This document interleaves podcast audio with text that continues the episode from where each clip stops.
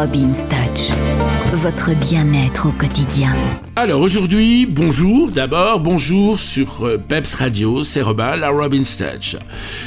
Tous les jours à 17h50, je suis là pour vous donner des petits trucs, des idées, des machins, euh, voilà.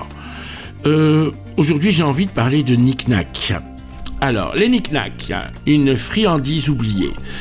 Effectivement, beaucoup de gens maintenant ont oublié le knick-knack. Et c'est un peu dommage, parce que le knick-knack, c'est quand même quelque chose de très très sympa.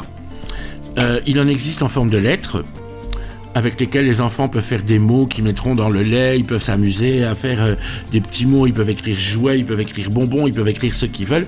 Ça leur apprend aussi les lettres, et ils plongent ça dans le lait chaud. Il y a aussi les knick-knack ronds, des petits ronds comme ça, avec une espèce de crotte de sucre dessus ça, c'est ce qu'en général les enfants préfèrent avec les petites boules de couleur. Vous mettez ça dans une tasse de lait chaud. Dans le lait, vous ne mettez pas de sucre. Faites votre lait chaud et vous plongez les knick Ils vont flotter au début au-dessus comme ça. C'est super sympa à faire.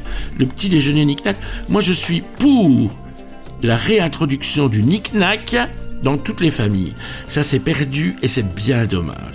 Donc je pense que je vais créer un club Sauvons le Knick-Knack. Et Knick-Knackons tous ensemble, voilà. Allez, bonne soirée, amusez-vous bien.